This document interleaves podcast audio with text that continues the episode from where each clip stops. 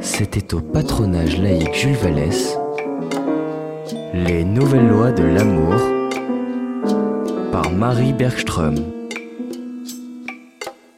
Donc, je vais euh, commencer par dire euh, un mot sur la manière dont j'ai étudié euh, ce, ce sujet. Donc déjà, c'est une, une, recherche que je mène depuis un moment parce que j'ai commencé en 2007. Donc ça fait plus de ça fait plus de 10 ans, ça a à faire 15 ans bientôt. Euh, c'est une recherche qui avait commencé comme une recherche académique d'une thèse de doctorat, mais ensuite j'ai continué. Et aujourd'hui, on peut dire que je fais un peu une veille scientifique, c'est-à-dire euh, j'ai différents projets de recherche, mais je continue à suivre cette pratique, comment elle évolue, euh, les nouveaux utilisateurs, la manière dont ça change. Et donc, euh, en 2019, j'ai réuni les principaux résultats de cette recherche dans un livre euh, qui s'appelle donc Les nouvelles lois de l'amour. Donc, je vais vous présenter des résultats de, de, ce livre ce soir. Je répondrai sans doute pas à toutes vos questions, mais euh, du coup, euh, on pourra en discuter après si vous, si vous avez d'autres questions. Et bien sûr, il y a aussi le, le livre qui évoque euh, un grand panorama de sujets euh, et de implications euh, de ces nouveaux modes de rencontre dans, dans différentes sphères, dans différents domaines. Un petit mot peut-être sur comment j'ai, euh, qu'est-ce qui m'intéresse au fond, c'est-à-dire comment ça se fait qu'en tant que sociologue on décide euh, d'étudier des plateformes de rencontres, des sites et, et, des applications? En fait, tout de suite, moi j'ai eu un double approche de ce phénomène qui est quelque part un double intérêt. Ben, D'abord, pour moi, ces plateformes, c'est un objet d'étude et j'essaie de comprendre quelle en est la spécificité qu'est-ce qui est vraiment nouveau en fait avec ces sites rencontres et qu'est-ce qui change? Et du coup, c'est des questions assez simples, mais qui je trouve importantes, c'est de savoir est-ce que on rencontre les mêmes personnes sur ces plateformes qu'on rencontre des personnes ailleurs? Est-ce que les relations sont vraiment les mêmes? Est-ce que les relations sont durables? Est-ce que quelque part il y a une spécificité? Et dans ce cas-là, quelle est cette spécificité? Donc j'essaye de comprendre ce qui est vraiment nouveau. Et en même temps, ce qui m'intéresse dans ces plateformes, ce sont des questions qui dépassent le numérique. En fait, on pourrait dire aussi, une deuxième approche, c'est de considérer les sites de rencontre comme des sites d'observation ou comme des loops, si vous voulez. C'est-à-dire que je pense qu'en regardant cette pratique-là, en essayant de comprendre ce que ça change, ben, ça nous dit beaucoup de choses sur les transformations plus larges de l'amour, de la sexualité, des rapports entre les hommes et les femmes. Donc, euh, je pose aussi des questions plus larges sur l'évolution de la société et je pense que finalement, euh, c'est un bon site d'observation pour répondre à ces questions-là. C'est juste pour vous donner un peu une, idée de, pourquoi je me suis intéressée. Euh, on pourrait dire autrement encore que quelque part, pour moi, les, les sites de rencontres, les applications, c'est un peu comme des miroirs grossissants qui nous font voir des choses qui bougent dans l'intimité. Et ensuite, j'ai aussi eu un, une double entrée en ce sens où je me suis intéressée à deux choses dans ce sujet. Non seulement les utilisateurs et les usages, c'est bien sûr le cœur de, mon travail. J'essaie de comprendre comment on vient à utiliser ces plateformes et quelles sont les expériences que les gens ont et comment est-ce que c'est différent. Mais j'ai aussi consacré une étude aux concepteurs, c'est-à-dire les entreprises qui ont créé ces plateformes. Et ça m'a semblé très important parce que, bien évidemment, c'est un secteur économique florissant. Euh, qui se, qui croit et il m'a semblé important de savoir bah, avant de comprendre ce que les gens font mais qu'est-ce qu'ils peuvent faire ou non? Et comment est-ce que ces plateformes cadrent finalement les rencontres. Donc finalement comprendre ce nouveau secteur économique, qui sont les gens qui font ces plateformes, quelles sont leurs normes professionnelles, quelles sont leurs représentations de la rencontre et comment est-ce que tout ça finalement ça participe à, cadrer les, usages. Donc, euh, donc il y a un double volet. Alors ce soir, je vais me euh, concentrer sur le, volet utilisateur. Donc je vais moins parler des, concepteurs. Mais si vous avez des questions sur le sujet, on pourra euh, en discuter euh, euh, après. Donc, pour étudier euh, les usages des sites et des applications de rencontres, comment on fait? Alors, il y a différentes manières possibles. Moi, finalement, j'ai utilisé différents types de sources. J'ai utilisé différents types de méthodes euh, en sciences sociales j'ai fait ça parce que je voulais à la fois une perspective macro et micro. Je voulais voir les grandes tendances et en même temps, je voulais comprendre le vécu des utilisateurs. Donc, pour comprendre le vécu des utilisateurs, j'ai mené des entretiens avec eux, des entretiens biographiques. En tout, j'ai mené 75 entretiens avec des utilisateurs en France, hétérosexuels, âgés de 18 à 68 ans, de milieux sociaux diversifiés. Et je leur posais des questions, donc déjà sur leur parcours amoureux et sexuel, et ensuite sur leur usage des sites et des applications pour comprendre ben alors, comment ça se fait qu'ils ont commencé à utiliser, quelles sont leurs expériences, leurs opinions et leur vécu euh, de tout ça. Donc ça, c'est la perspective euh, micro. Et en plus, j'ai utilisé des euh, méthodes pour avoir, on va dire, une vue plus macro, et donc pour pouvoir produire des statistiques sur le sujet. Et là, j'ai eu deux types de méthodes j'ai d'abord utilisé des grandes enquêtes de population, donc c'est des grandes enquêtes par questionnaire, notamment des enquêtes conduites par l'INED, mais pas que, aussi des enquêtes conduites à l'étranger. Donc ce sont des grandes enquêtes, des questionnaires où on a demandé aux gens, est-ce que vous vous êtes déjà connecté sur un site de rencontre ou une application de rencontre? Et ensuite, on peut mesurer ben, quelle est la part de la population qui répond oui. Et ensuite, est-ce que c'est euh, quelles sont les caractéristiques de ces utilisateurs, mais aussi combien de couples se forment euh, sur ces plateformes, etc. Donc ça permet de montrer des grandes, des grandes tendances.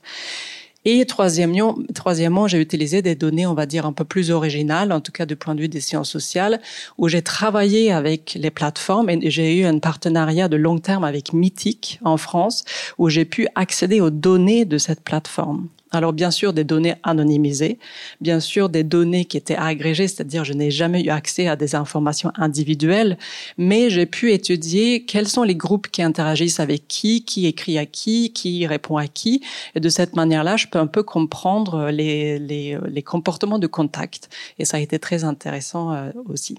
Donc, c'est des données qui sont extrêmement volumineuses, euh, mais et qui sont aussi très euh, très riches en informations sur, sur les usages. Donc, aujourd'hui, je vais vous présenter des résultats donc de ces différentes méthodes en me centrant euh, sur des euh, les entretiens et les grandes enquêtes.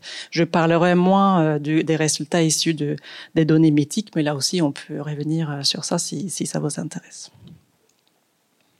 Donc ça, c'est un peu pour vous, euh, pour vous montrer euh, d'où je parle, avec quels matériaux je travaille et comment je produis mes, mes résultats.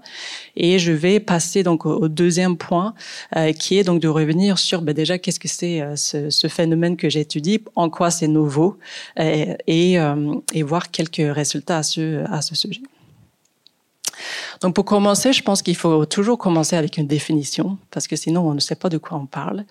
Et donc une site et une application de rencontre, en fait, pour moi, ce sont des services numériques qui sont spécifiquement et explicitement organisés en vue de la mise en relation de partenaires amoureux et ou sexuels. Donc ça peut paraître évident, mais en fait, c'est quelque chose qui est important pour moi parce que ça veut dire que ce qui m'intéresse moi de ceux de, dont je vais vous parler ce soir, c'est pas les rencontres en ligne en général. En fait, on peut bien sûr rencontrer des partenaires sur euh, Copains d'avant, Facebook, euh, Instagram. Il y a plein de réseaux sociaux.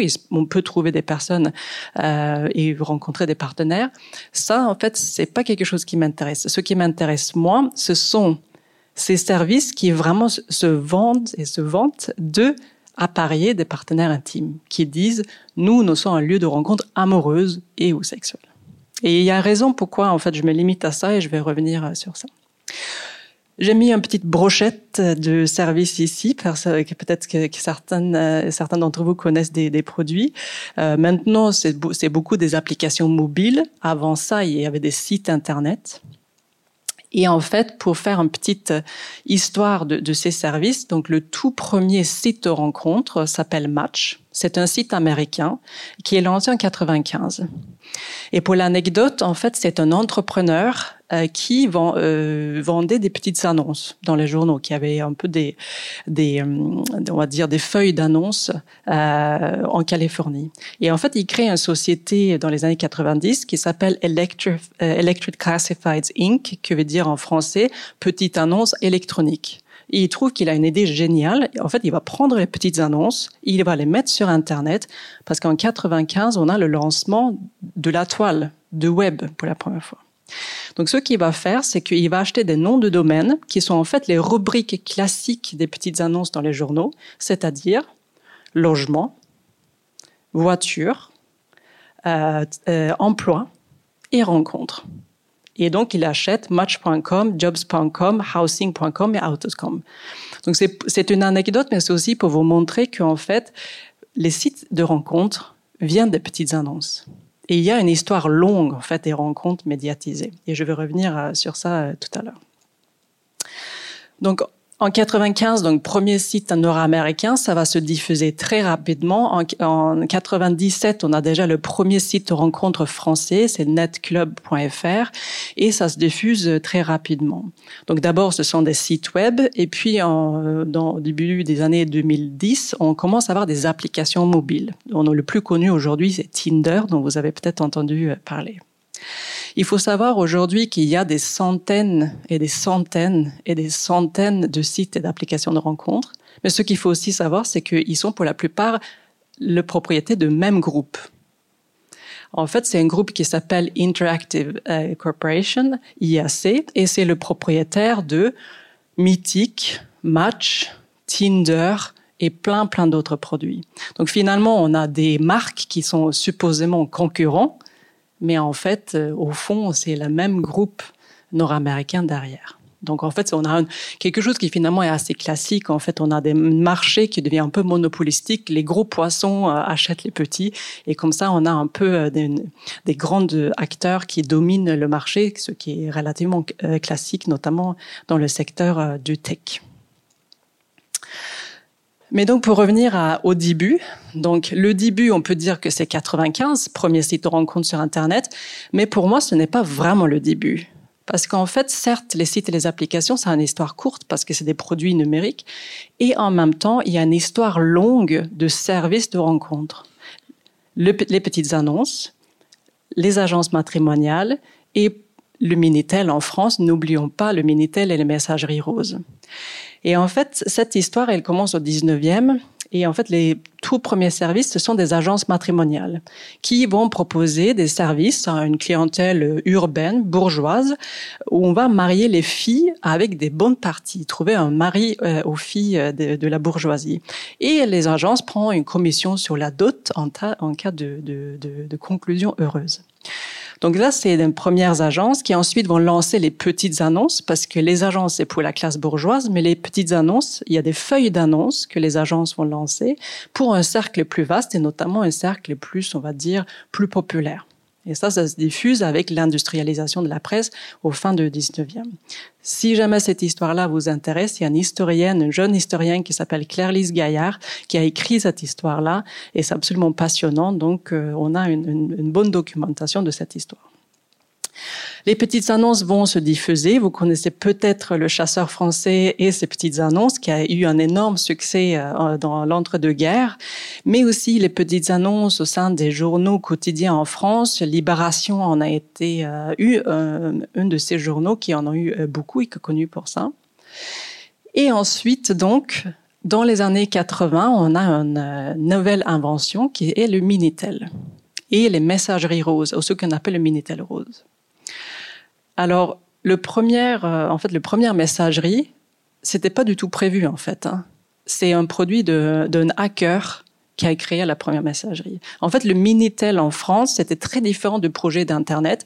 Le Minitel en France est un projet étatique qui était extrêmement vertical où l'État allait communiquer avec ses citoyens, donnant les lignes de train, l'annuaire, la bourse, la météo et tout ça. Mais jamais, jamais, jamais on avait prévu un système de messagerie. En fait, il y a eu un système de messagerie parce qu'en 82, il y a les dernières nouvelles d'Alsace, un journal euh, d'Alsace, qui en fait a voulu mettre des services en ligne et en fait les utilisateurs avaient énormément de mal à comprendre en fait ce service. Et il y avait un informaticien qui s'est dit, bah, je vais faire une petite messagerie pour pouvoir les aider. Et là, il y a un petit malin qui a hacké le système pour que les utilisateurs puissent communiquer entre eux. Et ça a été un succès tout de suite. Le journal a laissé faire parce qu'apparemment ça marchait très bien et ça créait du flux. Et la première messagerie était née et ensuite il y en a eu d'autres après. Et en fait, finalement, le Minitel Rose, les messageries conviviales, ça a été le succès du, du, du système Minitel. En tout cas, la, la part la plus visible. Donc, il y en a beaucoup donc qui ont été saisis dans un objectif, alors euh, peut-être de rencontre, mais aussi, comme vous le savez peut-être, beaucoup de messageries. Il y avait un usage érotique, fantasmatique. On se connectait, pour un peu se chauffer, chatter, et ça n'allait pas forcément mener à, des rencontres. Mais du coup, et c'est un peu une image de sulfureuse aussi du minitel rose qui, qui, a été laissée euh, par ça. Donc, tout ça pour vous dire aussi qu'il y a une histoire et en fait finalement euh, il y a une filiation. Parce que ce sont les premières agences qui donnent les premières petites annonces. Et parmi les premiers éditeurs de petites annonces il y en a beaucoup qui ont fait des messageries Minitel. Et parmi donc les, gestionnaires de, de, de messagerie Minitel il y en a beaucoup qui ont lancé des sites de rencontres. Et les gestionnaires de sites de rencontres ont créé pour beaucoup les premières applications de rencontres. Donc en fait, il y a comme un arbre de famille ou de, généalogie en fait entre entre les services. Donc il y a une vraie filiation. Et je vais m'arrêter aussi sur un point qui me semble très intéressant. Euh, si on prend cette euh, perspective historique plus large, c'est que aujourd'hui il y a un débat, il me semble, sur le site et les applications, ce que ça fait à la société il y a notamment une idée assez forte qui est de dire, mais s'il y a ces services de rencontre, c'est parce qu'en fait, les gens n'arrivent pas à se rencontrer. Il y a une crise de la rencontre. Les jeunes gens, notamment, arrivent pas à se rencontrer, ils ont besoin des applications pour le faire. Donc il y a quelque chose là qui, qui, qui, qui pose problème. En fait, ce discours-là, on le retrouve presque à l'identique il y a plus de 150 ans. Et en fait, je vais vous citer un peu une, justement un, texte qui est issu de Gazette de mariage, qui est une de ces feuilles d'annonce. Et en fait, ces feuilles d'annonce, donc, euh, c'est pour, euh, donc, on publie des petites annonces, mais les personnes qui les éditent vont souvent prendre la parole sur la première page en expliquant pourquoi on fait ce qu'on fait, pourquoi c'est euh, intéressant, pourquoi c'est aussi bien de, utiliser des petites annonces. Donc là, on a la Gazette de mariage, le premier numéro en, en 1882. Et donc l'éditeur explique cette entreprise en disant au nombre des causes principalement graves de la pénurie de mariage, nous n'hésitons pas à signaler en première ligne les difficultés, l'embarras que éprouve la majeure partie des aspirants au mariage de l'un ou l'autre sexe, non pas seulement à chercher, mais à trouver, rencontrer, connaître cette personne unique entre tout autres. Dans notre siècle fiévreux, aux plaisirs nombreux et variés travaux incessants, affaires importants et multiples sont menés de front, à toute vapeur, le temps, les circonstances favorables pour chercher, trouver une épouse font défaut à beaucoup. En fait, il y a clairement à cette époque cette idée qu'en fait, euh, il y a une accélération de temps, les gens vont tellement, les choses vont tellement vite, les gens sont tellement préoccupés par plein de choses, ils n'arrivent pas à se rencontrer. Et je pense que là, on a quelque chose qui est très proche du discours aujourd'hui sur les jeunes qui sont tellement connectés, etc., et qu'ils n'arrivent pas, mais pourtant ils n'arrivent pas à se rencontrer. Et il y avait le même discours à l'époque. Il y avait beaucoup cette idée que, mais on est tellement connectés, il y a le chemin de fer, enfin, il y a le chemin de fer, et quand même les jeunes n'arrivent pas à se rencontrer. Et donc cette idée qu'on est plus connecté que jamais, mais aussi plus seul que jamais, c'est pas forcément une idée ou une crainte nouvelle. En fait, ça existait déjà avant. Donc ça me semble intéressant aussi parfois de, oui, de, de, voir dans une perspective historique plus large les craintes qu'on a aujourd'hui. C'est pas forcément des craintes nouvelles en fait, et notamment cette idée d'une accélération de temps, une crise de la rencontre. Bah en fait, cette crainte-là, elle est très ancienne. De la même manière, on peut aller regarder et euh, ce qu'on a dit lorsque le Minitel est apparu et lorsque le Minitel Rose est apparu. Et j'ai trouvé cet article dans Le Monde dimanche. Donc on est 100 ans plus tard par rapport à tout à l'heure. On est en 1982, donc l'année où la première messagerie a été euh, lancée, sachant que cette première messagerie s'appelait donc Gretel. Et donc, il y a un journaliste qui se pose des questions. Qu'est-ce que, qu'est-ce que ça veut dire, en fait, ce, ce cette nouvelle technique? Et il dit, euh, exhibitionnistes et voyeurs, les élotes de Gretel vont-ils sombrer dans une narcose médiatique et devenir les narcistes rituels stupéfiants? Sommes-nous les témoins et les acteurs des premiers états de cette fragmentation sociale? Ou bien faut-il se réjouir de l'émergence du village global? Débarrassés des préjugés sociaux et des timidités paralysantes, les télémateurs badineront en pianotant dans le bourdonnement bienveillant des serveurs et de la lumière séraphique des écrans bleus. C'est très poétique et c'est lâché clairement.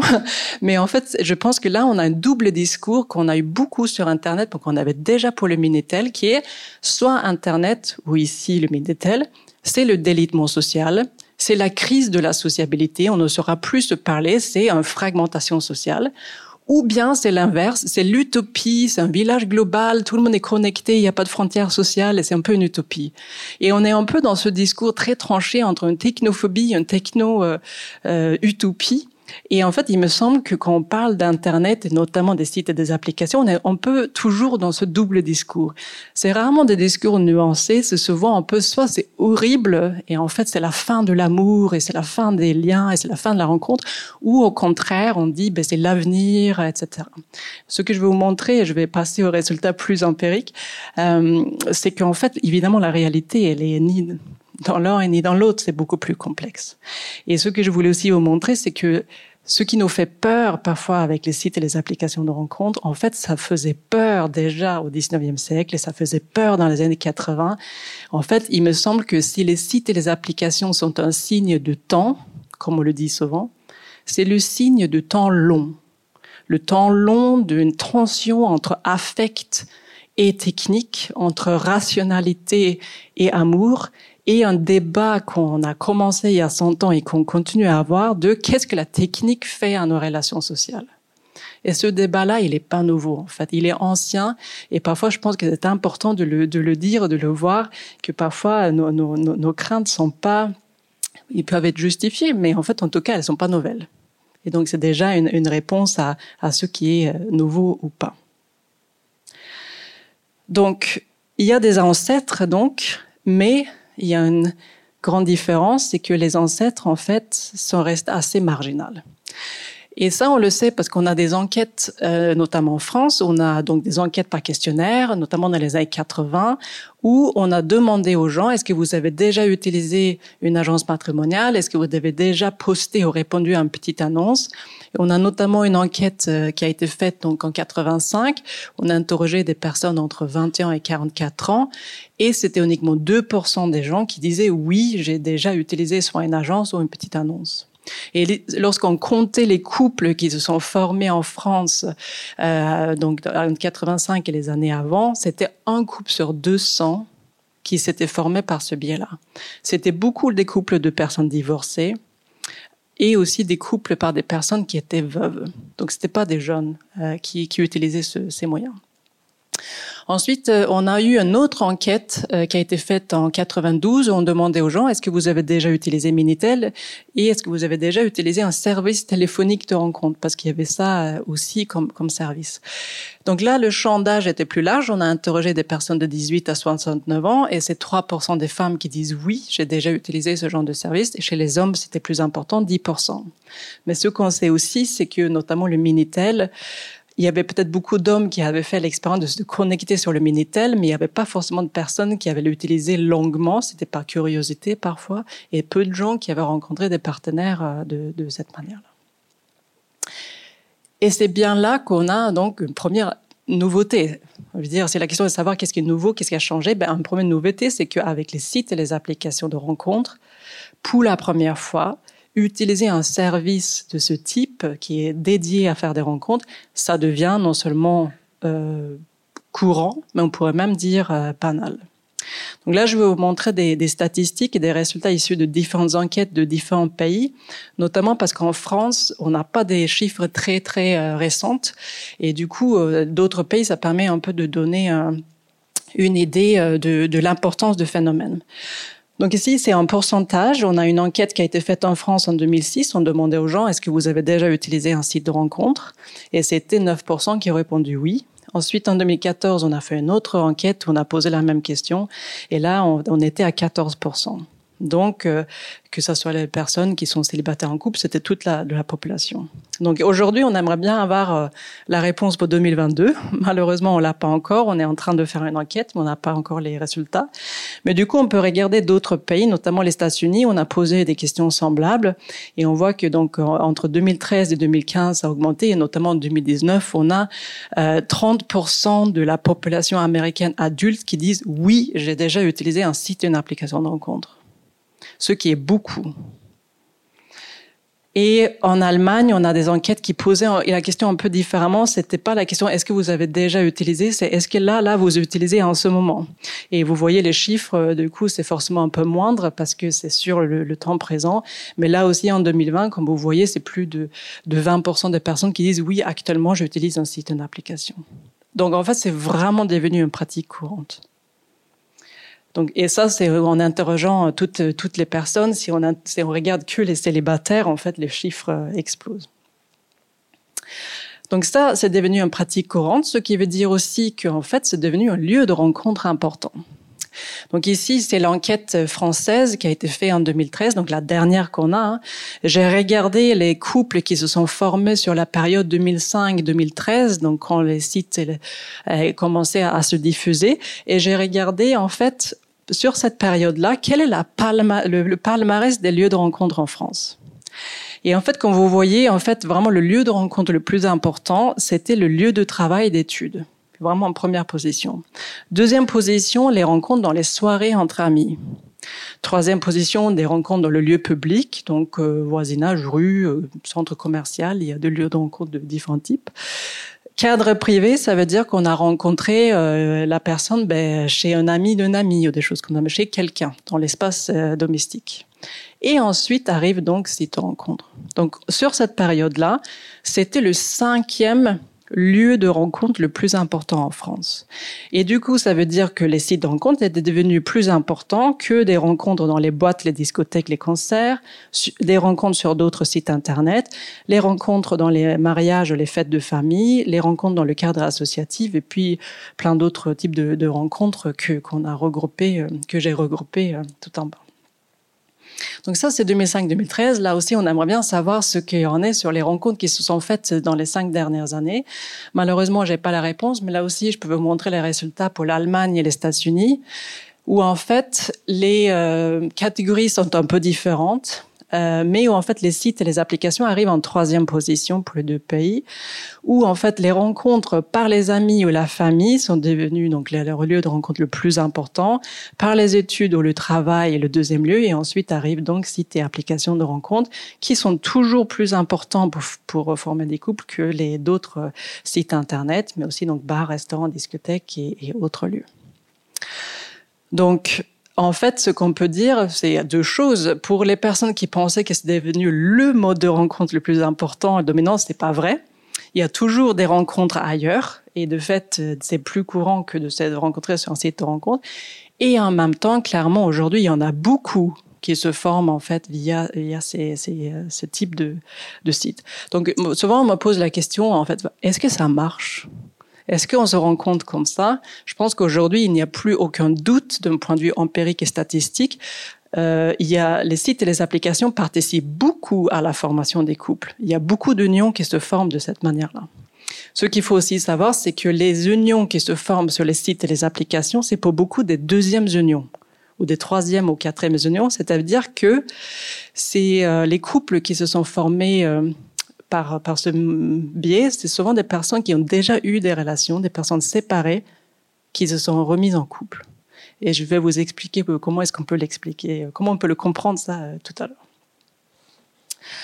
Donc, premier constat, c'est que y a ce qui est nouveau, c'est que pour la première fois, les sites et les applications, bah, en fait, les annonces et les agences, ça existe depuis longtemps, mais ce n'était jamais entré dans les mœurs. Mais lorsqu'est apparu ces plateformes numériques, le fait de recourir à un service commercial d'appariement de partenaires est devenu quelque chose de très courant, voire de banal. Et là, de mon point de vue, on a une vraie rupture, une vraie rupture historique. Il y a quelque chose de important qui se passe dans cette diffusion des plateformes de rencontres. C'est quoi cette rupture? En fait, il faut savoir que traditionnellement, en fait, les rencontres se font dans la sociabilité, dans les lieux de rencontre, dans les lieux de vie ordinaires. C'est-à-dire, on rencontre quelqu'un bah, dans le voisinage, de par un ami, sur son lieu de travail, c'est-à-dire là où on vit, là où on est, on rencontre quelqu'un dans sa vie ordinaire. Il n'y a jamais eu de lieu spécifiquement dédié à la rencontre à l'exception des rencontres prostitutionnelles, où il y avait des lieux spécifiques pour aller faire des rencontres prostitutionnelles, à l'exception de lieux échangistes, c'est une communauté qui a toujours eu des lieux de rencontre spécifiques, mais des lieux, mais des rencontres ordinaires, des rencontres amoureuses et sexuelles, il n'y a jamais eu de lieu spécifique. Et ça, en fait, ça correspond aussi à l'imaginaire amoureux. En fait, l'amour est censé nous tomber dessus. On n'est pas censé aller le chercher. Donc, on est censé rencontrer l'amour au, bord de la rue, euh, chez soi, etc. On n'est pas censé en fait recourir à un service pour trouver son partenaire. C'est considéré comme pas très romantique. Et donc, ce qui est vraiment une rupture, c'est que pour la première fois avec les sites et les applications, ben, nous avons créé et nous utilisons grandement des espaces qui sont ne faits que pour une chose, rencontrer des partenaires et rien d'autre. Et donc, ça fait que la rencontre, ça devient une pratique qui est temporellement circonscrite, spatialement circonscrite et dotée d'une finalité explicite. Et c'est là que euh, il me semble qu'on a euh, vraiment une, évolution. On pourrait dire que ce sont des espaces qui participent à, désencastrer des rencontres amoureuses vis-à-vis d'autres sphères sociales. On a, on a un peu mis les rencontres à côté, donc dans un lieu spécifique.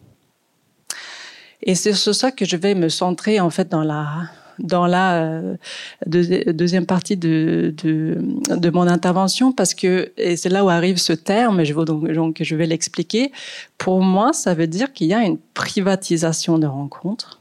C'est ça la rupture, c'est ça le changement.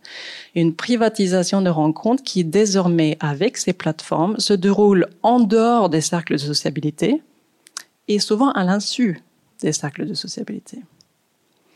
Donc quand je parle de privatisation, je veux dire que la rencontre est devenue privée dans deux sens.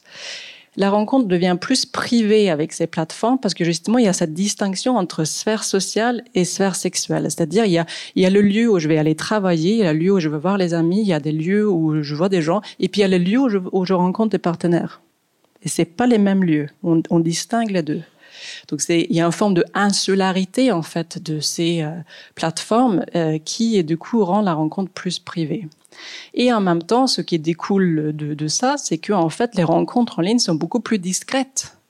Parce qu'en fait, vous pouvez rencontrer des personnes et en fait, vos amis, votre famille ne sont pas au courant. Ils peuvent l'être si vous voulez en parler, et beaucoup d'utilisateurs, bien sûr, euh, racontent leurs expériences, mais ils peuvent décider à qui le raconter ou pas ce qui est très différent de rencontrer quelqu'un, par exemple, dans un bar, où souvent, en fait, il y a un peu les amis autour et ils voient très bien ce qui est en train de se passer, ou sur le lieu de travail, on peut essayer de garder ce qui se passe de façon discret ou secret, mais quand même rapidement, les gens se rendent compte. Alors qu'avec ces plateformes, en fait, c'est beaucoup plus discret. Donc quelque part, en fait, euh, pour euh, donc je parle de privatisation, mais euh, par rapport au thème de cycle et de conférence, on peut parler d'individualisation. Pour moi, ce que ça veut dire, c'est que avant, les gens dépendaient de groupes pour faire des rencontres. Maintenant, ils accèdent individuellement à des partenaires via des plateformes numériques quelque part, ils vont court-circuiter l'entourage pour accéder directement à des partenaires. Ils sont plus dépendants des amis, de la famille, du voisinage et tout ça pour faire des rencontres. Ils accèdent individuellement. Et ça, c'est un changement majeur dont on ne parle pas beaucoup, ou en tout cas, il me semble que c'est pas quelque chose dont on parle particulièrement quand on parle des sites et applications. Et pourtant, pour moi, c'est le changement fondamental et ça a des implications très profondes. Je pense qu'on ne peut pas comprendre d'abord pourquoi les sites et les applications sont devenus si courants et si euh, courus si on n'en tient pas compte. Et ça a aussi des implications sur quel type de relation qu'on noue. Donc c'est sur ça que je vais me centrer donc dans, euh, maintenant en vous expliquant sur justement qu'est-ce que, ça a comme, euh, implication cette privatisation. Donc un premier point qui me semble très important, c'est que en fait, le fait que la rencontre est devenue privée, c'est vraiment, de mon point de vue, un facteur clé de succès, en fait, de, ces nouveaux services. C'est un facteur clé chez les jeunes. C'est aussi un facteur très important pour expliquer le succès de, ces plateformes chez des personnes plus âgées séparées, mais pour des raisons un peu différentes. Donc, on va voir euh, chacun des groupes en commençant par, euh, par les jeunes. Donc, si on regarde les jeunes et leurs euh, pratiques aujourd'hui, en fait, je pense qu'un premier constat qui est très important, hein, c'est qu'en fait, on a vraiment eu des transformations profondes euh, de la vie intime des jeunes au cours des dernières décennies. Et en fait, c'est quoi ces changements? Ben, un changement euh, très important que vous connaissez, c'est que ben, les jeunes aujourd'hui, ils se mettent en couple plus tard. En fait, ils font tout plus tard. Ils finissent leurs études plus tard, ils ont un premier boulot stable plus tard, euh, et ils forment un couple plus tard, et ils ont un premier enfant plus tard, etc. Donc ça veut dire qu'ils font tout à des âges plus élevés. Et ça veut dire en fait que bon, on s'installe plus tard, mais en fait ça veut pas dire qu'il y a rien qui a en amont. Au contraire, il y a beaucoup de choses. En fait, euh, les gens aujourd'hui, les jeunes dans la vingtaine, souvent vivent plusieurs histoires amoureuses et sexuelles. Il y a une forme de expérimentation sexuelle aujourd'hui pendant la jeunesse que les sociologues souvent appellent une période de jeunesse sexuelle, c'est-à-dire une période où on vit bah, des histoires. Donc ça a ça de nous. Hein. On peut parler de plan cul, de coup d'un soir, plan cul régulier. Il y a des différents. Ce ne sont pas des couples, ce sont d'autres formes de relations. Donc une forme de expérimentation on a envie de vivre des choses, profiter de sa jeunesse avant de s'installer. En fait, les sites et les applications de rencontres, surtout les applications, sont très tributaires en fait de cette euh, expérimentation parce qu'elles se prêtent très bien. En fait, de pouvoir expérimenter, tester des choses, essayer de draguer, voir si on plaît, voir si on arrive à avoir un contact avec quelqu'un, on le fait quand même beaucoup plus aisément s'il n'y a pas de public. Et sur les plateformes, il n'y a pas de public. Et c'est ce qui raconte beaucoup euh, des, euh, des utilisateurs plus jeunes en, en entretien, euh, ceux qui, que en fait c'est un, un, mode de rencontre qui est assez différent et qui permet des choses que d'autres modes de rencontre ne permettent pas. Ici, il y a Paul en fait qui travaille euh, dans euh, le, le, la tech, comme on dit, et qui en fait parle des soirées, qui, qui peuvent être des lieux de rencontre, mais en même temps, c'est pas très pratique. Parce qu'ils disent, ben, ça peut être compliqué de draguer dans des soirées parce que c'est des amis et des amis d'amis il y a toujours des histoires et ça pose pas mal de problèmes. C'est-à-dire qu'un tel est sorti avec une telle, ou bien un tel n'aime pas qu'on sorte avec une telle. Il y a des ex, etc. En fait, ça complique vachement les choses. Sur Internet, c'est plus simple de rencontrer de nouvelles personnes qui sont vraiment nouvelles, qui sont extérieures à tout ça, avec qui ne risquent pas d'avoir des histoires. En fait, c'est quoi la spécificité des applications? C'est des gens que vous ne connaissez pas, vous n'avez pas besoin de les, euh, de les revoir si vous voulez pas. Et ça se déroule à l'abri euh, des regards. Les amis ne sont pas forcément euh, au courant si vous ne le voulez pas. Pour le dire autrement, les histoires sur Internet ne font pas d'histoire. Et ça, ça a un attrait majeur notamment chez les jeunes. Pourquoi? Parce que la jeunesse, c'est à la fois un âge où la sexualité est centrale. On veut vivre des choses et en même temps, elle est sous contrôle par les parents potentiellement, mais aussi par les amis. Il y a les effets de réputation, etc. Et dans un âge, à la fois, on a envie de vivre des choses, on a envie d'expérimenter et en même temps, en fait, tout le monde regarde de ce qui se passe. En fait, ce sont des espaces qui ont un attrait particulier, en fait. C'est plus simple de draguer et de tester des choses dans cet espace qui est, qui un relative anonymat et, discrétion. Donc je pense que ça, ça vraiment, ça participe à expliquer pourquoi les jeunes, notamment, sont des grands utilisateurs euh, d'applications de rencontres. Ça permet un peu un espace à part euh, où on peut faire des choses qu'on ne se permettrait pas de faire euh, par ailleurs. Alors, chez les personnes un peu plus âgées, notamment les personnes séparées, évidemment, cette discrétion peut avoir un attrait aussi, mais je pense que clairement, lorsqu'on a 30 ans, 40 ans, 50 ans, 60 ans, il y a aussi d'autres enjeux. Et en fait, on est dans un contexte différent. Là aussi, on peut un peu revenir à des changements plus larges au cours des dernières décennies. Qu'est-ce qui s'est passé pour les personnes plus âgées? Ben, En fait, on a une augmentation forte des séparations, des divorces, mais aussi une, augmentation forte de, de remise en couple. C'est-à-dire qu'aujourd'hui, beaucoup plus qu'il y a 30 ans, on est célibataire non seulement quand on est jeune, on redevient célibataire plus tard dans la vie. Et lorsqu'on a vécu une séparation, un divorce, y peut avoir une période où en fait, on a envie de calme, on a envie d'autre chose. Mais en fait, beaucoup de personnes séparées souhaitent renouer avec la conjugalité. En France, euh, parmi les personnes séparées, la moitié se sont remis en couple au bout de deux ans. Les hommes plus rapidement que les femmes. Donc en fait, il y a quand même ce désir de renouer avec la conjugalité. Sauf que, en fait, quand on a 30, 40, 50, 60 ans, c'est pas si simple que ça de rencontrer de nouvelles personnes. Pourquoi? Ben, Deux raisons. La, première raison, c'est démographique. En fait, à 60 ans, vous avez bien moins de personnes qui sont célibataires ou, ou hors couple, en tout cas libres, qu'à 25 ans, par exemple. Donc, juste numériquement, il y a moins de monde qui sont disponibles. Et en plus, la sociabilité change avec l'âge. En fait, à 20 ans, vous avez des, plein de contextes de rencontres. Il y a les lieux d'études, mais il y a des soirées, ça brasse plein de monde. En fait, souvent, il y a des cercles de sociabilité relativement larges. On croise de nouvelles personnes tout le temps. Ça, c'est plus du tout le cas à partir de, de 30 ans et a fortiori après. En fait, Là, les grosses soirées, on cède la place à des petits dîners de couples ou d'amis, mais en fait, on rencontre toujours les mêmes personnes. Et ça, c'est un, peu un piège. Et ça, en fait, les, les utilisateurs avec qui je me suis entretenue euh, en parlent beaucoup. Donc notamment Patricia qui a 38 ans et qui dit mais moi j'ai pas d'amis autour de moi qui sont célibataires. Moi j'ai que des couples mariés autour de moi. Donc déjà je peux pas sortir avec une copine célibataire admettons un samedi soir pour faire un resto ou le week-end quand j'ai pas les enfants. Je peux pas faire ça parce qu'ils sont tous en couple. Après je suis invitée par les amis mais c'est toujours chez eux les mêmes personnes, les mêmes couples. On peut pas faire des rencontres.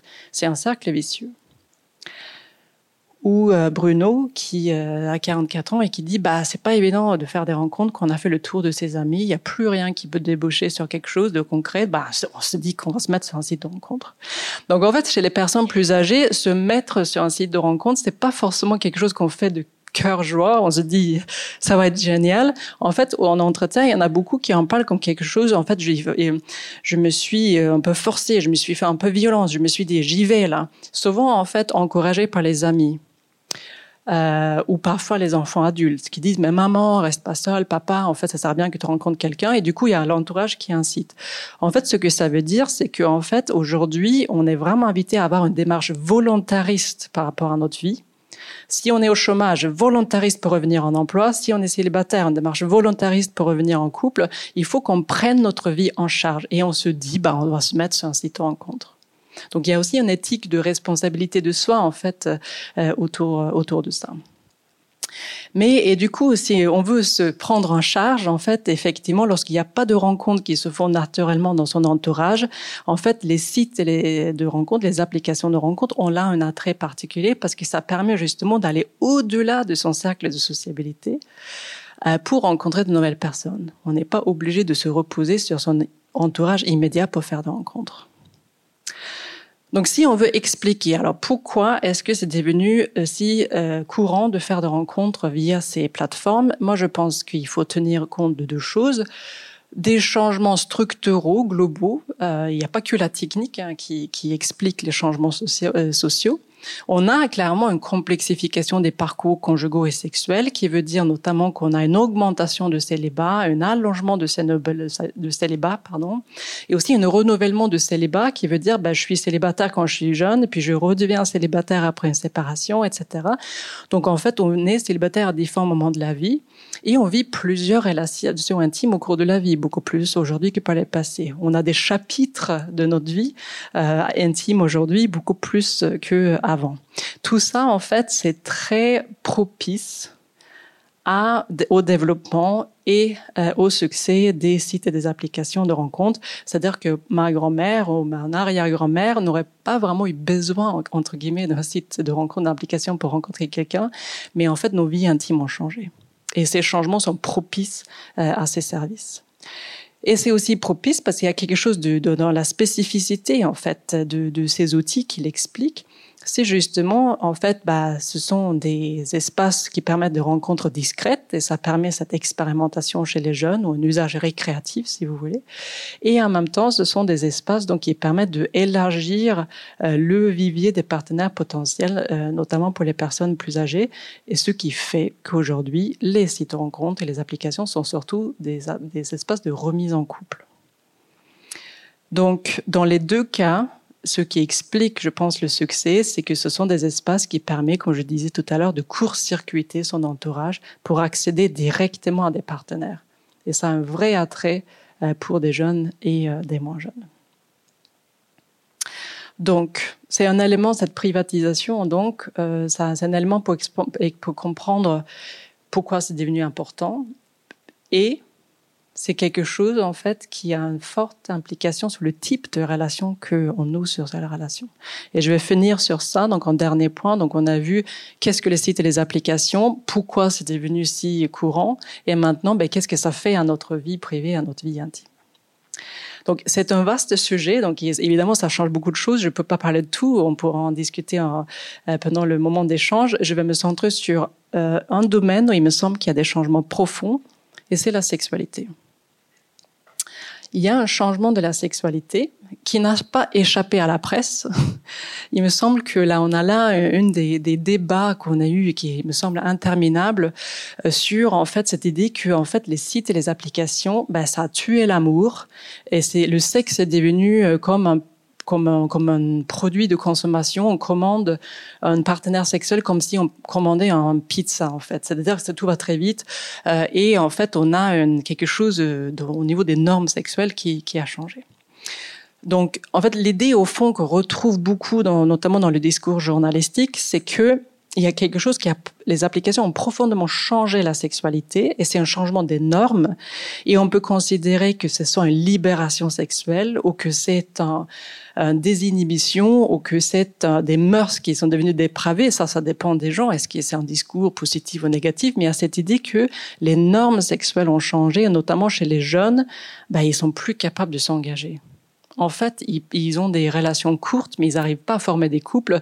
C'est uniquement des relations sexuelles. Et de ce point de vue-là, il y aura une forme de hypersexualisation et un peur de l'engagement. Donc, quelque part, le, le couple serait mort, il y aurait que le sexe.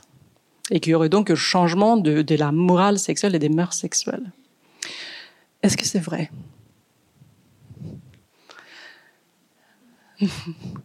Bah, en fait, il y a de vrai et de faux là-dedans. Ce qui me semble très juste, et je vais vous montrer des choses qui vont dans ce sens-là, c'est que la sexualité a changé.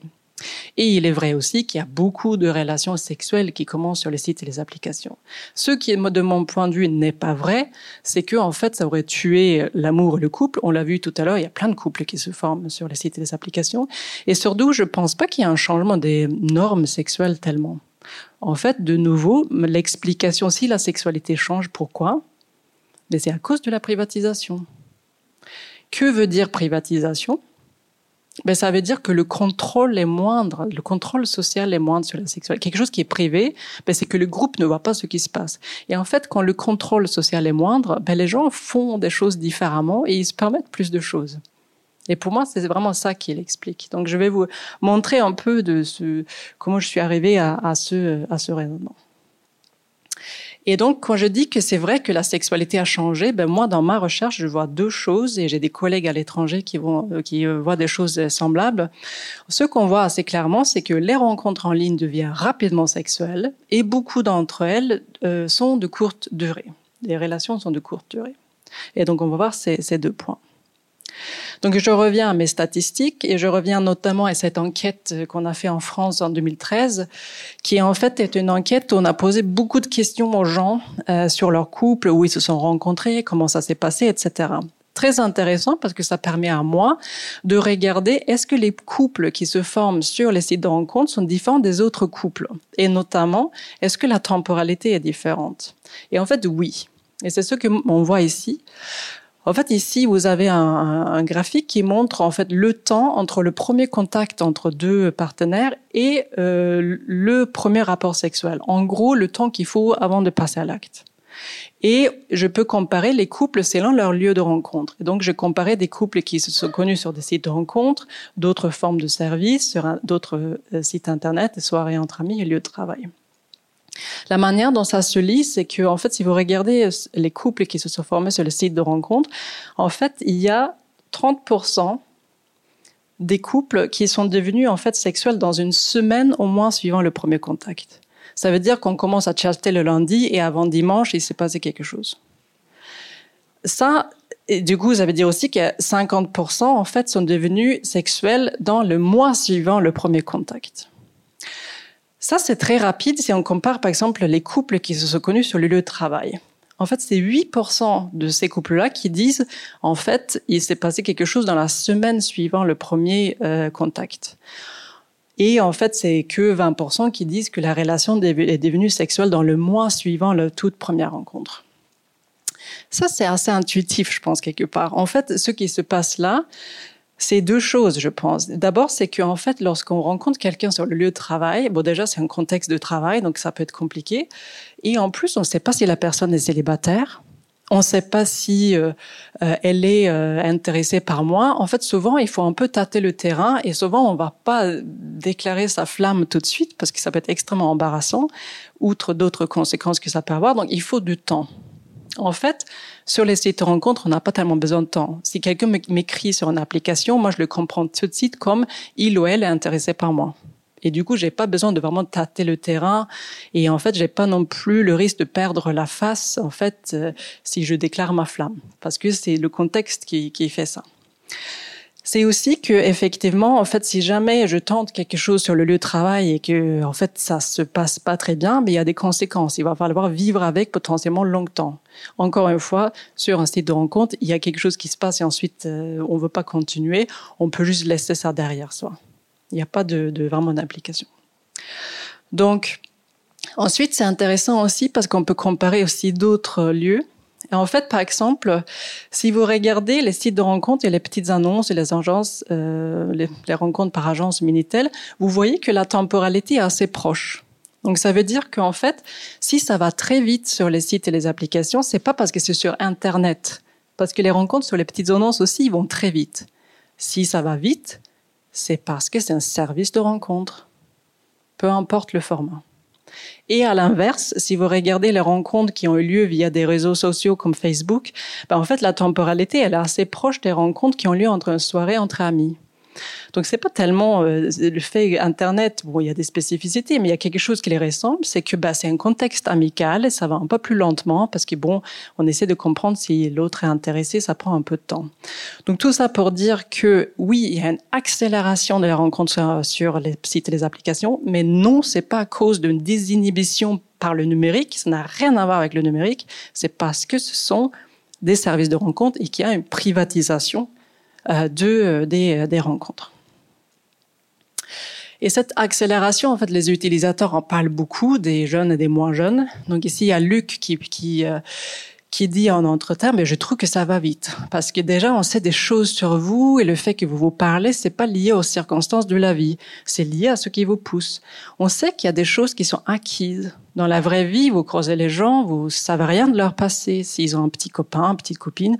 Donc il y a un temps d'observation qui est beaucoup plus long. Et là, il parle d'une rencontre qu'il a fait via un site de rencontre. Il dit, moi, je me suis retrouvée avec une fille au cinéma avec, avec laquelle j'avais échangé très peu. Le film avait à peine commencé. Depuis cinq minutes, on s'embrassait déjà. On se connaissait pas du tout. Alors ça, dans la vraie vie, vous trouvez pas beaucoup. Donc en fait, c'est l'idée que s'il avait rencontré cette femme euh, via un ami, il n'aurait pas commencé à embrasser au bout de cinq minutes. Il faut un peu de temps. Mais en fait, quand on se connaît on se rencontre sur un site une application, on n'a pas besoin de temps, on sait pourquoi on est là. C'est très clair pour les deux. Et lorsqu'on sait, on met les pieds, ben, on avance plus vite, en fait. Il y a moins d'incertitude. Et ça, on le retrouve aussi chez... Euh, chez des plus jeunes, donc ici à Corentin, qui, qui, qui compare du coup euh, des rencontres ailleurs et sur Tinder, et dit ben, la différence entre le réel et Tinder, c'est que en général dans le réel, une fille que tu côtoies dans ton milieu social, tu vas attendre. Vous allez prendre deux temps. Ça va commencer par une cigarette, puis doucement, on va parler, on parle, et vous vous ajoutez sur Facebook, et c'est éventuellement au bout de deux semaines que tu te lances. Sur Tinder, le temps c'est un autre paradigme, c'est une autre dimension, ça va plus vite. Il y a vraiment cette idée qu'il y a quelque chose qui est radicalement euh, différent. Et du coup, alors le temps, c'est intéressant. Et moi, je trouve que c'est particulièrement intéressant parce que je pense que ce temps-là, en fait, il dit quelque chose. En fait, euh, je pense que le temps euh, et la temporalité, c'est très significatif et révélateur de l'importance qu'on accorde à la sexualité et notamment la place de la sexualité dans la construction des, relations. Et ça, c'est une idée en fait qui est pas à la base la mienne, mais qui est celle de euh, d'un sociologue qui s'appelle Michel Bouzon et qui a montré que en fait, la, la, place de la sexualité a changé au fil des décennies. Et en fait, c'est aussi un changement dans le temps euh, de la sexualité et le rapport de sexualité euh, au couple. Pour dire les choses plus simplement, si vous, on prend les années 50, La sexualité est une conséquence de l'union. On se mariait d'abord, on cohabitait, ensuite il y avait de la sexualité. C'était un effet de l'union. À partir des années 70, on a eu ce qu'on appelle parfois la libération sexuelle. La sexualité est devenue la manière de instituer l'union. Lorsqu'on demandait aux gens, mais quand est-ce que vous êtes devenu un, couple En fait, les gens considéraient, mais c'est quand notre relation est devenue physique. Là, c'était clair que c'était nous, c'est ça qui a institué l'union. Aujourd'hui, la sexualité n'institue pas la relation et le couple. La sexualité arrive bien en amont. La sexualité fait que le couple est un horizon possible, mais il ne participe pas du tout à le fonder. Pour faire couple, il faut autre chose. Souvent, il faut dire maintenant nous sommes en couple. En fait, maintenant, c'est plutôt comme un acte de langage. On se dit maintenant c'est toi et moi, maintenant on se présente comme un couple aux autres, et seulement à ce moment-là, on est devenu un couple. Mais la sexualité n'a plus la force de signifier la conjugalité. Et ça, donc, c'est un changement très important. Et donc, ça veut dire que c'est un mouvement historique plus long, mais il me semble que les applications ont participé à une dissociation croissante entre sexualité et conjugalité, où la sexualité s'est émancipée par rapport à la conjugalité, à la fois parce qu'elle arrive très tôt dans les relations, mais aussi parce qu'aujourd'hui, il y a une diversité de relations sexuelles. Je vous parlais tout à l'heure, notamment des relations que les gens vont appeler les coups d'un soir, les plans cul et tout ça. C'est une forme de, de, répertoire des relations, des plein de relations sexuelles qui ne sont pas des couples.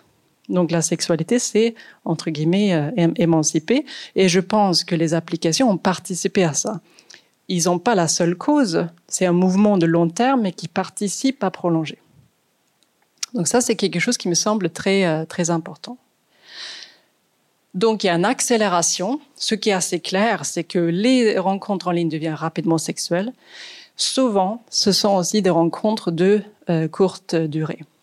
Pas que, hein, je l'avais dit tout à l'heure, mais lorsqu'on compare le nombre de personnes qui ont connu une relation courte via ces euh, plateformes et la part de personnes qui ont connu leur conjoint, ben en fait, le premier groupe est bien plus euh, nombreux.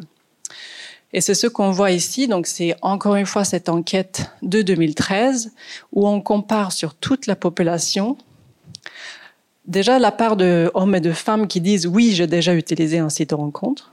Et ensuite, la part de personnes qui disent oui, j'ai connu une relation, mais c'était pas une relation importante. Et ensuite, la part de gens euh, qui disent, la part de personnes qui disent, oui, j'ai connu une relation amoureuse importante euh, par ce mode de rencontre. Et vous voyez que c'est décroissant. Donc, qu'est-ce que ça veut dire? Ça veut dire que ce sont des espaces où il y a beaucoup de rencontres, beaucoup de rencontres deviennent sexuelles, mais seule une minorité s'inscrivent dans la durée. Donc, proportionnellement, il y a moins de couples euh, qu'il y a euh, des rencontres sexuelles. Alors pourquoi? Donc il y a déjà, je pense, la temporalité qui, qui joue, mais aussi autre chose.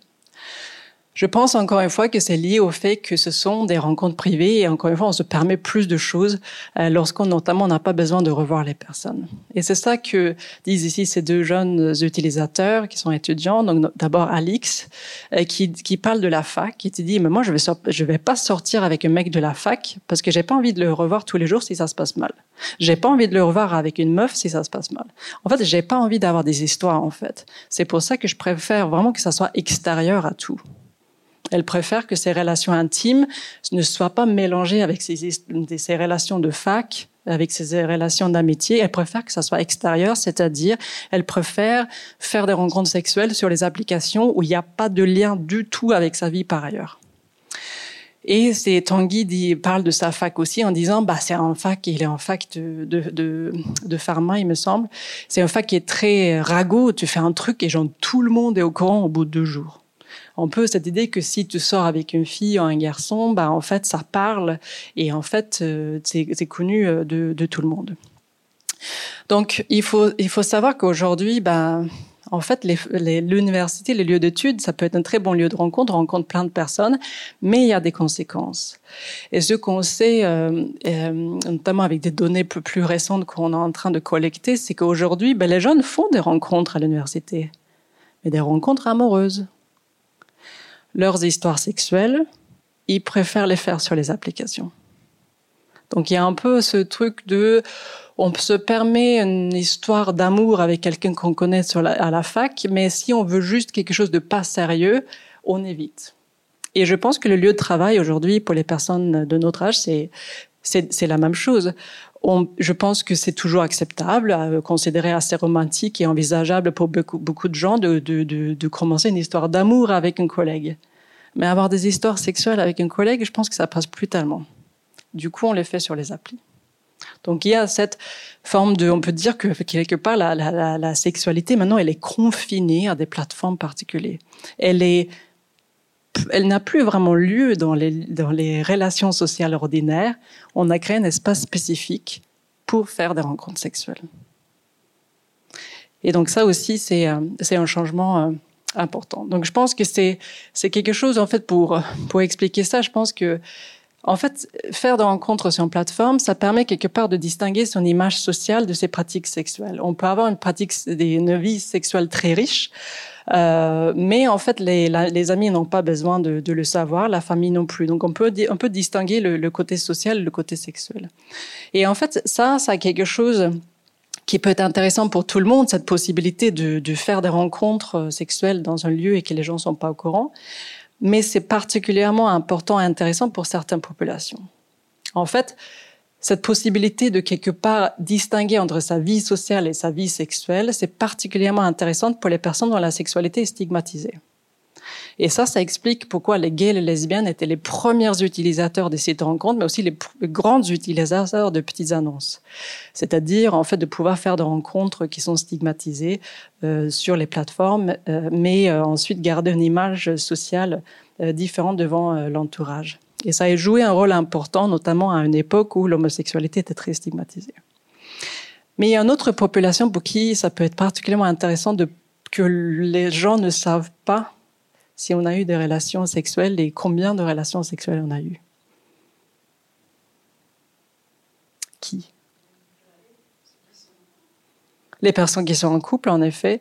C'est-à-dire, on peut avoir donc des rencontres extra-conjugales sur Internet, mais il y a une population, disons, plus euh, large.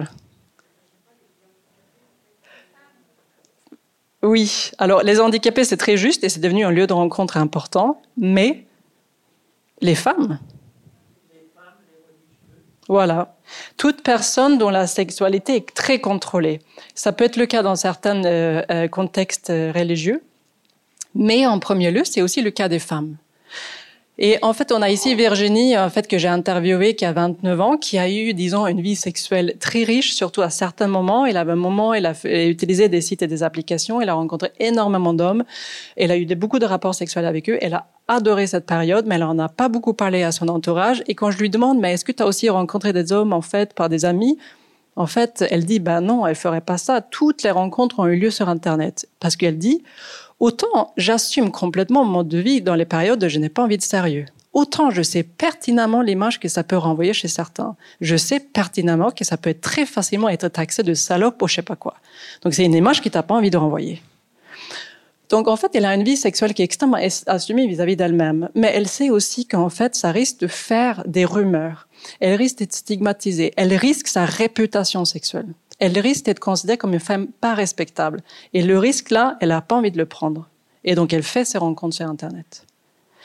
Et je pense que là, évidemment, vous allez me dire, en fait, oui, mais ah, en fait, les choses ont changé, on, on, juge plus les femmes sur leur sexualité de cette manière-là. Alors, je pense que c'est vrai ou c'est faux. Ce qui est vrai, c'est qu'il y a eu des vrais changements dans le domaine. Ce qui est clair, c'est qu'en France, on n'attend plus des jeunes filles qu'elles soient vierges au mariage c'est presque le contraire. On dit, mais non, c'est mieux d'avoir un peu d'expérience, etc. Donc, les femmes aujourd'hui, elles ont accès à une sexualité, elles ont accès à une sexualité non conjugale. On va pas les juger si elles sont pas vierges. Mais, une fille qui dit, euh, j'ai eu 50 euh, partenaires, je suis, j'ai rencontré 10 mecs la semaine dernière, en fait, elle peut pas tellement se vanter devant son entourage. Ce n'est pas considéré comme quelque chose de très cool ou de valorisant.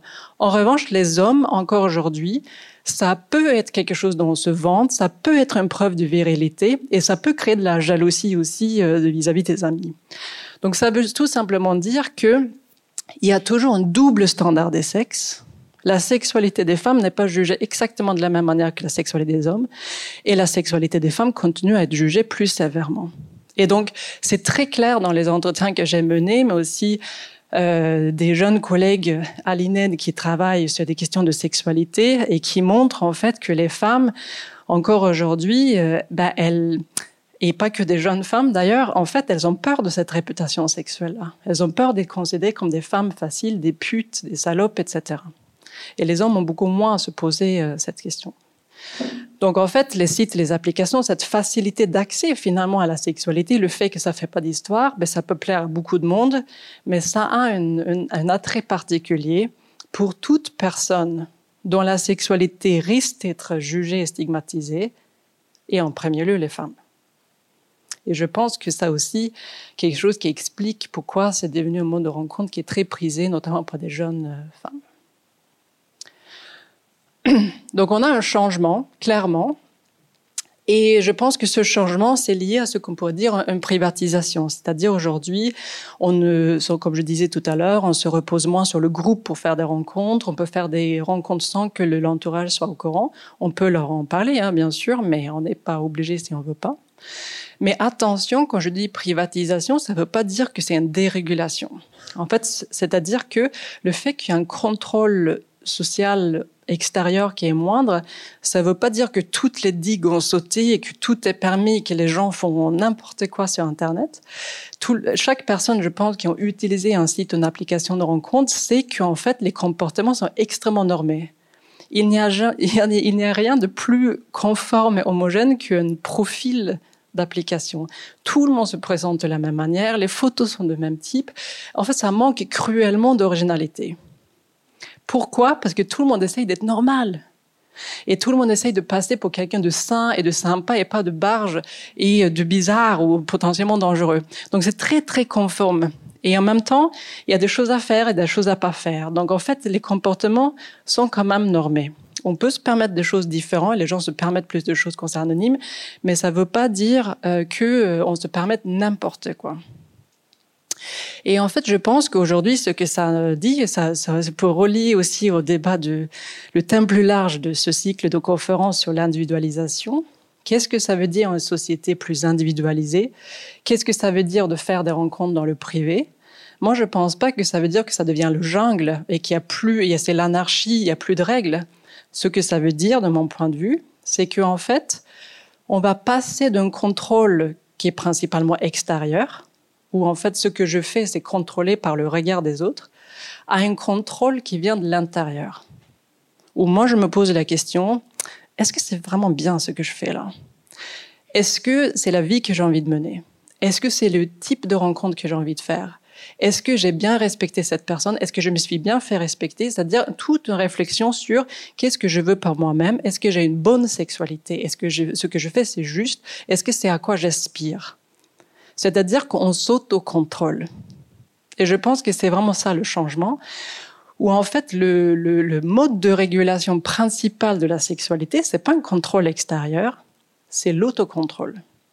Et là aussi, on peut voir ça comme un changement historique plus large, c'est-à-dire on est passé d'une société euh, au milieu du siècle dernier, dans les années 50 et avant, où le contrôle était vraiment vertical. C'était les parents et l'Église. Donc c'était très euh, top-down, comme disent les Anglais. Dans les années 70, on est passé à un contrôle qui était beaucoup plus horizontal, c'est-à-dire que les jeunes se contrôlaient entre eux. Donc c'était les pères, en fait, euh, qui se contrôlaient. Je pense qu'aujourd'hui, et on est beaucoup de sociologues à le dire, on est passé à une intériorisation de contrôle beaucoup plus important. Donc le gouvernement de soi est devenu le mode de régulation principal.